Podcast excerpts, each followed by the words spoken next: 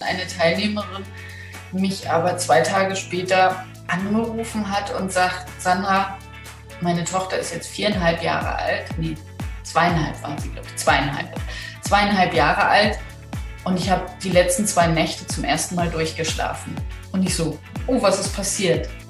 Ja, du hattest das mit den Wasseradern erwähnt ja. und ich habe einfach mal das Kinderbett woanders hingestellt einen Blick in deine Räume. Wir hatten äh, erst kürzlich das Thema Betten machen und das macht total Sinn, äh, die Bettkantengeschichten, wie früher diese Fernsehserie hieß, dort auch ebenfalls mal zu beleuchten. Was macht das aus? Was ist wichtig im Schlafzimmer? Weil es lautet ja so schön, äh, wie man sich bettet, so schläft man, wenn ich das jetzt richtig zusammenbekommen habe. Äh, Sandra, helf mir heute in unserer Folge, Sarah und Seva. Ja, ich glaube, wie man sich bettet, so liegt man. Ne? Das hätte ich jetzt formuliert. Aber was auch immer richtig ist, die Idee ist klar. Genau. Ja, das Schlafzimmer, ein wichtiger Aspekt äh, auch unter Feng Shui-Gesichtspunkten, weil das Schlafzimmer auch symbolisch äh, steht für sowohl für die Gesundheit, weil es ja ein wichtiger Teil unseres Tagesablaufes äh, das erholsame Schlafen sein sollte und es äh, ist eben auch das Symbol für die Partnerschaft in der Beziehung oder die Partnerschaft. Die, mhm. die Beziehung. Genau. Okay.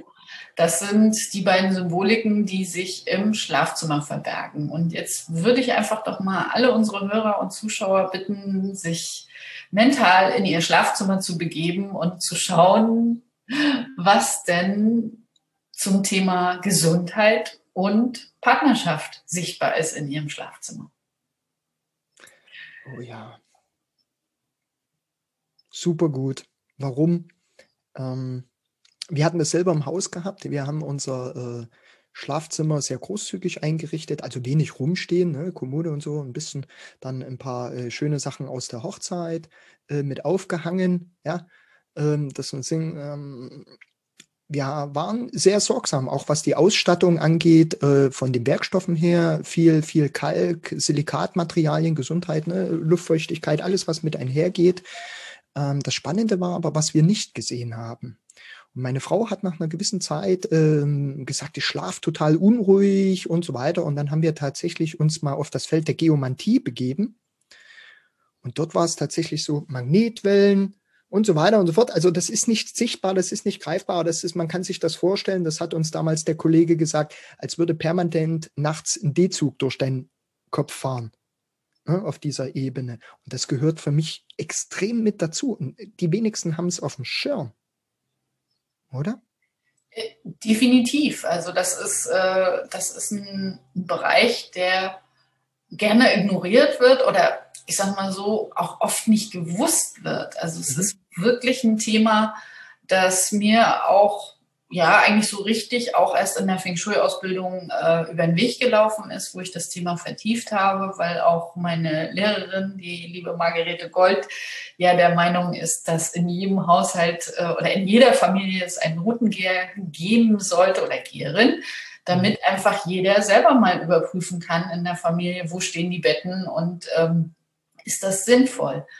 Und ähm, da gibt es eben sehr, sehr viele Ansätze, die daraus sich eben auch ergeben. Also ein Beispiel aus meinem Vortragsleben war tatsächlich, dass ich dieses Thema nur so in einem Vortrag sehr, sehr dezent äh, angeschnitten habe und dann eine Teilnehmerin mich aber zwei Tage später angerufen hat und sagt, Sandra, meine Tochter ist jetzt viereinhalb Jahre alt, nee, zweieinhalb war sie, glaube ich, zweieinhalb, zweieinhalb Jahre alt und ich habe die letzten zwei Nächte zum ersten Mal durchgeschlafen. Und ich so, oh, was ist passiert? Ja, du hattest das mit den Wasseradern erwähnt ja. und ich habe einfach mal das Kinderbett woanders hingestellt, weil ich tatsächlich auch erwähnt hatte, dass wir ja als Kinder noch ein ganz anderes Gespür haben als, ich sag mal, abgestumpfte Erwachsene. Ähm, und sie hat das Bett tatsächlich verschoben und ihre Tochter hat durchgeschlafen. Schön. Und das Mit zweieinhalb Jahren. Wow. Das, heißt, das heißt, wir sind uns dessen gar nicht so bewusst. Und äh, was ich eigentlich am spannendsten fand an der ganzen Geschichte, dass sie das äh, ihrer Schwiegermutter erzählt hat, der, in dessen Haus, äh, also es ist ein großes Haus, wo beide Familien zusammen gewohnt haben. Und die Schwiegermutter sagte, ja, ja, ich weiß, dass wir Wasseradern haben, aber ich habe gedacht, du glaubst da nicht dran. Ne, so, also zweieinhalb Jahre nicht durchschlafen, weil wow. die Schwiegermutter denkt, man glaubt nicht dran, ist ja. schon eine Herausforderung. Und das ist, da ging es einfach ums Wissen. Sie wusste davon vorher nichts. Ne? Ja. Und ähm, deswegen ist das ein Wissen, was, was wir einfach uns äh, auch, auch ja, irgendwie mal zu Gemüte führen dürfen. Und ich finde, das ist auch es hat auch nichts mit Esoterik zu tun, weil ich kann mir zum Beispiel eine Wasserader sehr praktisch vorstellen. Das ist im Prinzip wie ein unterirdischer Fluss, der sich durchs, durchs Gestein und durch die, durch die Erde durchzwängt. Und wenn sich etwas durchzwängt, entsteht, entsteht Energie. Und wir sind sehr, sehr feinfühlige Wesen, auch wenn wir uns das selber nicht immer zutrauen. Und entsprechend kann, können wir das wahrnehmen. Und Richtig. ich sag mal, auf einer unterirdischen Autobahn zu schlafen oder auf einer unterirdischen Wasser, Wasserfall äh, ist nicht besonders erholsam. Ja. Wasser hat einen spitzen Kopf und das sucht sich seinen Weg. Das ist halt so, ja. Auch wenn es, ja. wenn man es anfasst, ne, das ist sehr mhm. weich oder hart, je nach Wasserqualität. Ähm, aber genau das ist das. Und die Frage, die ich mir dann immer stelle, was war eher da? Diese Wasserader oder und, und ich setze mein Haus in dem Moment dort rein, ohne es zu prüfen. Also jeder, der sich auch mit äh, ein bisschen Baubiologie beschäftigt und so, empfehle ich immer, wenn du ein Grundstück dir, dir anschaust, hol dir so jemand mit hinzu, dass er das echt checkt und so weiter. Was ist der Standort? Das, was früher Leute intuitiv gemacht haben in, in, in Dörfern, ja, dort die Häuser so ne, mit Ausrichtung und allem Zip und Zap, das hat schon einen Sinn gehabt. Irgendwo. Unsere Vorfahren haben das ja ganz einfach gemacht. Die haben das Grundstück oder da haben das Stück, was, was das Haus werden soll, abgesteckt und haben zwei Schafe reingeschickt in diesen, in diesen Pferch, der der Grundriss vom Haus ist. Und da, wo die Schafe sich hingelegt haben, da konntest du ohne Probleme dein, dein Bett hinstellen, weil Schafe würden sich nie auf eine Wasserader oder eine Störquelle legen. Ja. Also entweder Routengeher, Radistäten-Kollegen äh, äh, fragen oder Schafe borgen. Super gut. Ich habe noch eine spezielle Frage, mhm. äh, gerade im Schlafzimmer, ne? weil ich habe das auch eine Kollegin, ähm, das ist eine Innenarchitektin, die sich auch mit deinem Thema zumindest anteilig beschäftigt. Das Thema Spiegel im Schlafzimmer und das Thema nicht nur das Bett, wo steht es genau, sondern wo, in welche Richtung zeigen die Füße, wenn du drin liegst interessante Feng Shui-Themen. Haben wir die paar Minuten noch? Oder haben, die haben wir definitiv ja. noch. Dann, äh, genau. Also äh, die, die Ausrichtung oder Spiegel im Schlafzimmer. So als allgemeines No-Go würde ich das nie unterschreiben. Es ist immer die Frage, wo ist der Spiegel und was spiegelt er? Wenn ich im Bett liege und aufwache und oder in den Spiegel schaue und dann sehe, oder dann, dann ist die Frage, was sehe ich, wenn ich in den Spiegel schaue? Mhm. Ne?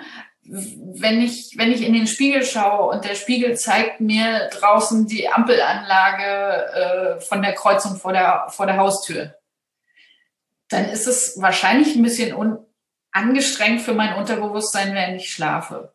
Mhm. Wenn mir der Spiegel die Waldlandschaft da draußen zeigt, dann ist es bestimmt entspannter. Mhm. Wenn der Spiegel mir die Ecke vom nächsten Kleiderschrank spiegelt auf mein Bett, dann ist es auch anstrengender. Also es geht immer darum, was sehe ich, beziehungsweise was spiegelt der Spiegel? Und, und da einfach mal zu überprüfen, muss der Spiegel jetzt an der Stelle stehen oder, oder an der Wand sein oder am Schrank oder gibt es Alternativen? Also es gibt in den meisten Schlafzimmern gute Plätze für Spiegel. Es ist nur immer die Frage, denke ich mal drüber nach oder nehme ich einfach den voll verspiegelten Kleiderschrank, weil es halt so schick ist. Mhm, genau. Also das sind, das sind einfach bewusste, bewusste Entscheidungen wieder oder sich das Ding, diese Dinge bewusst zu machen. Was die Ausrichtung des, des Bettes betrifft, da sind wir, sind wir bei verschiedenen Ebenen. Die allererste Ebene ist natürlich immer dieses Schutzbedürfnis, Rücken an die Wand.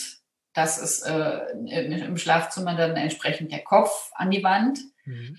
damit dann auch, ähm, ich sag mal, von hinten keiner kommen kann, wie, mhm. wie wir unsere Vorfahren in der Höhle das eben auch schon gemacht haben. Rücken an die Wand und möglichst die Tür im Blick. Mhm. Im Zweifel das Loch von der Höhle.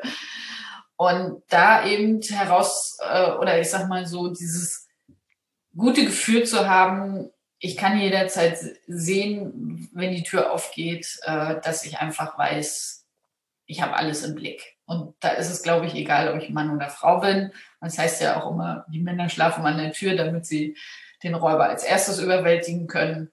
Mhm. Hm, würde ich jetzt mal eher andersrum äh, gestalten. Da gibt es manchmal, in manchen Familien gibt es praktische Gesichtspunkte, mhm. wer schläft, wer muss öfter raus oder was auch immer. Äh, grundsätzlich traditionell chinesisch heißt es immer, die Frau gehört nach äh, an das Herz des Mannes, also an die, an die Rechte. Nee. genau. ja. Genau. Ich reflektiere mich gerade ein bisschen selber in unsere äh, Schlafpositionen und gucke. Ja, ja, genau.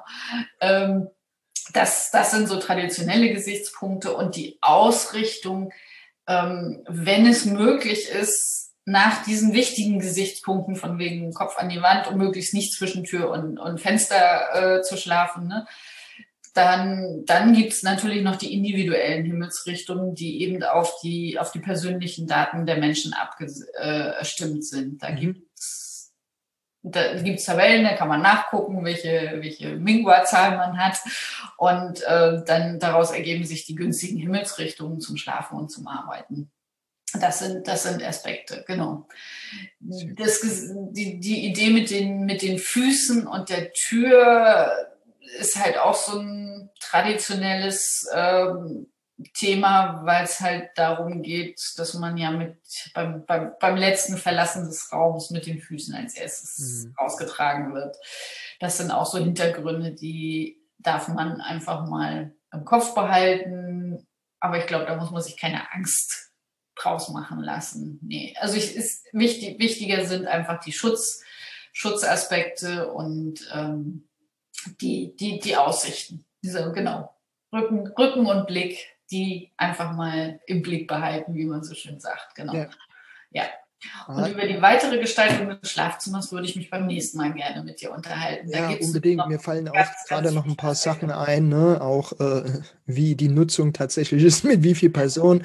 Ähm, ganz wichtig, also was ich heute hier mitnehme, ist, ähm, wenn dir sonst gut gegangen ist in deinem Bett, und du merkst auf einmal, äh, irgendwas ist komisch. Du weißt nicht, wo es herkommt. Ne? Du hast jetzt nicht äh, gefeiert wie ein Irrer, wo du dann sagst, okay, du hast jetzt den Kopfschmerz daher oder so. Lass tatsächlich mal, überprüf das mal auf einer gewissen Art und Weise, egal wer, dir, wer dich da unterstützt. Ähm, Technologien helfen da, auch ganz alte Technologien, Techniken, die halt früher äh, un, unbewusst genutzt worden sind oder bewusst ungenutzt oder wie auch immer. Also hol dir Hilfe, lass dir mal, äh, lass da mal jemand mal drauf gucken. So, so viel früher sind wir da gar nicht. In, in ländlichen Räumen hast du immer noch Menschen, die sagen, oh, mein Opa ist auch immer mit der Route erstmal durchs Haus gegangen. Also, ja, ich kenne den Erdbauer, einen Erdbauer, der geht jede Baustelle erst mit der Wünschelrute ab. Ja, und, ja. und wenn es ums Brunnen, Brunnenwasser suchen geht, da gibt es immer jemanden, der jemanden kennt, aber das ist die gleiche Technik. Ne? Ja, sehr, sehr gut. Mehr dazu in den nächsten Folgen und äh, sei gespannt, schau rein, äh, abonniere den Kanal, schreibt uns an, großartig. Äh, alle Beschreibungen findest du wie immer in der Beschreibung. Beschreibung, Beschreibung. Ja. Da ist sie gut aufgehoben, die Beschreibung.